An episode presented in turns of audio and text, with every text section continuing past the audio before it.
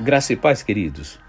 Que bom poder convidar Jesus para estar em nosso lar, para estar em nossa vida. Sempre que nós fazemos isso, nós nos, é, é, nós gozamos de uma paz, de uma tranquilidade, né, de uma alegria, uma serenidade incrível.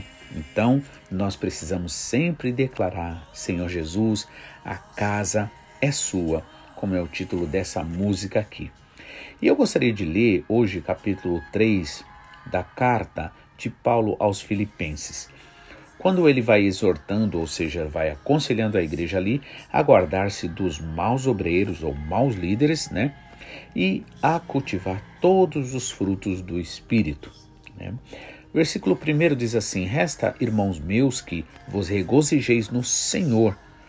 Não me aborreço de escrever-vos as mesmas coisas, pois é segurança para vós. É, ele diz para que nós regozijemos no Senhor, ou seja, para que a gente se alegre no Senhor. Só existe realmente motivo para se alegrar no Senhor, a alegria verdadeira, a alegria duradoura, somente no Senhor. Por quê? Porque o Senhor quem prometeu nos amar, nos guardar, nos perdoar, nos purificar e aceitar a nós para Ele. Então, sim, nós temos motivos para nos alegrar, apesar que quando nós olhamos para nós mesmos, vemos tantos erros, tantas dificuldades, tanta coisa para mudar, mas nós devemos nos alegrar nele. Volte o seu olhar para o Senhor Jesus e alegre-se, porque ele é bom e misericordioso. E aí Paulo diz: Olha, eu não me aborreço de escrever as mesmas coisas, pois é segurança para vós. Ou seja, eu comparo isso com a comida, com o alimento, com a água. Não importa o quanto você comeu ontem, o quanto você bebeu, não só ontem, quanto vários e vários dias, né? Ou seja, todos os dias da tua vida até agora, né? Porque nós repetiremos a comida, vamos comer de novo, vamos beber água de novo, né? É necessário, isso é segurança para nós. Então, quanto mais você se alimentar da palavra de Deus, quanto mais você ouvir, dar ouvidos, dar atenção realmente para a palavra de Deus, mais você vai se sentir e estar seguro em Jesus. E agora ele dá um aconselhamento, olha, vocês guardai-vos, né, dos cães, guardai-vos dos maus obreiros, maus líderes, né? Guardai-vos da circuncisão. E por que que ele fala guardai-vos dos cães? Antigamente, né, os é, pastores de ovelha também, eles às vezes costumavam colocar cachorros né, para tomar conta do, do rebanho. Só que, na verdade, os cachorros eles não tinham a sensibilidade, no caso para as ovelhas. Então eles trata, os cachorros tratavam elas de qualquer jeito, né? assustava, né? E assim, né? Espiritualmente, Paulo está dizendo: guardai-vos dos cães, ou seja, daqueles que mordem, daqueles que não têm amor, daqueles que perseguem, né? Claro, se você talvez você pare e pense assim, ah não, mas eu tenho um, um, cachorrinho, eu tenho um pet que ele é tão bonzinho, isso é verdade. Mas aqui, quando Paulo se refere a estes cães, não está se referindo a esses cães dóceis, né? Ele está se referindo àqueles que são bravos, àqueles que são insensíveis, àqueles que não perdoam nada, né? Guardai-vos dos maus obreiros, guardai-vos da circuncisão. Ou seja, é, os maus obreiros eram aqueles que, na verdade, é, por serem legalistas, amavam mais né, a, a, a ordem, por assim dizer, amavam mais é, as coisas que eles podiam olhar, que eles podiam medir através da lei, do que mesmo as vidas, do que mesmo almas, né? Então, esses eram maus obreiros. E ele diz: guardai-vos da circuncisão. Circuncisão era aquela cerimônia, aquele ritual que Deus tinha pedido para o povo de Israel, para, através deste ato, desta aliança, desse concerto, serem conhecidos como povo de Deus. Né? E aí, Paulo está dizendo, em outras palavras, não voltem para a lei. Né? A lei ela foi importante, mas por um período na verdade, agora é hora de ir mais para frente, agora é hora de andar pela fé e não através das obras né, naturais ou da lei. Porque a circuncisão somos nós que servimos a Deus no Espírito e nos gloriamos em Jesus e não confiamos na carne, ainda que também eu podia confiar na carne. Se algum outro acha que pode confiar na carne, ou seja, pode confiar em si mesmo, ainda mais eu. Por quê? Porque fui circuncidado ao oitavo dia, sou da linhagem de Israel, da tribo de Benjamim, hebreu de hebreus, segundo a lei, fui fariseu, ou seja, uma classe de religioso bem legalista, né? E ele diz ainda: segundo o zelo, eu era perseguidor da igreja, segundo a justiça que há na lei, era irrepreensível, ou seja, ninguém tinha o que falar mal dele, porque ele era um cara muito comprometido em fazer né, cumprir a lei, e ele também é, cumprir a lei. Mas o que era ganho para mim, reputei-o como perda por Cristo. Ou seja, agora ele troca, porque ele, sendo o que ele foi, sendo um fariseu, né, um religioso muito respeitado, né, irrepreensível na questão da lei, né, uma pessoa bastante séria e compromissada né, com aquele ensinamento do judaísmo, chegou até mesmo, como ele disse aqui, perseguir a igreja, perseguir o povo de Deus. Né?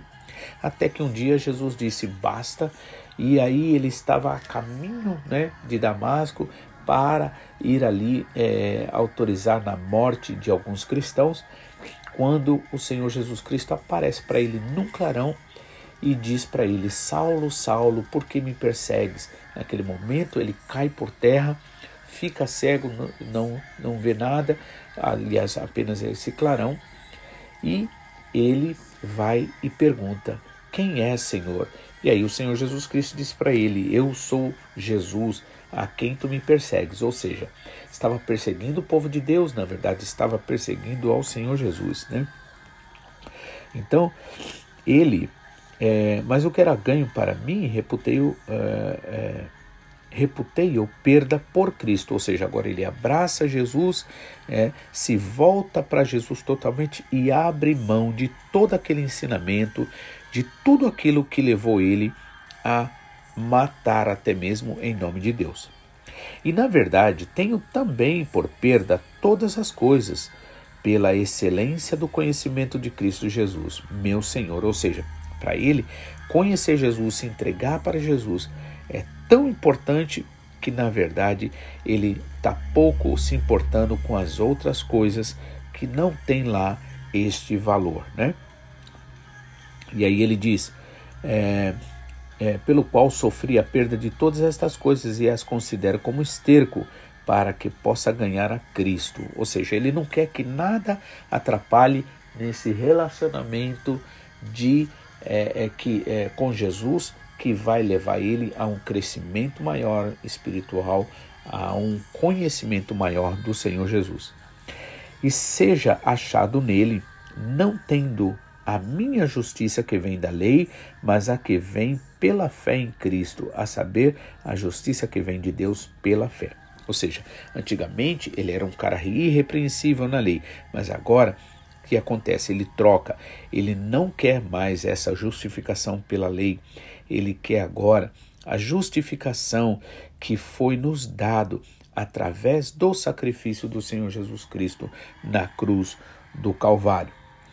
E, é, e aí, versículo 10 diz assim: Para conhecê-lo, ou seja, conhecer ao Senhor e a virtude da sua ressurreição, ou seja, o poder da sua ressurreição, né, o que levou Jesus Cristo a, se, é, é, a ressuscitar, e a comunicação de suas aflições, sendo feito conforme a sua morte, para ver se de alguma maneira eu possa chegar à ressurreição dos mortos. Ou seja, ele não quer que nada atrapalhe a vida dele. Por isso, ele considera todas as outras coisas como perda. Né? E aí ele continua: não, se, não que já tenha alcançado ou que seja perfeito, mas prossigo para alcançar aquilo para o que fui também preso por Cristo Jesus. Né? Então ele está dizendo o que? ele não considera que ele já chegou ao topo, que ele não tem mais nada o que aprender, que ele não tem mais nada o que ser mudado na vida dele. Por isso ele está dizendo, não que eu já tenha alcançado, ou seja, a perfeição, essas coisas, né? Ou seja, que, é, que seja perfeito, mas prossigo para alcançar aquilo pela qual o Senhor Jesus Cristo me chamou. E aí o 13 diz assim, irmãos: quanto a mim, não julgo que haja alcançado, mas uma coisa faço: é que, esquecendo-me das coisas que para trás ficam, eu avanço para as que estão diante de mim, prossigo para o alvo, pelo prêmio da soberana vocação de Deus em Cristo Jesus. Né? Então veja só, é este versículo que eu quero que você preste muita atenção nele. Né? Versículo 13.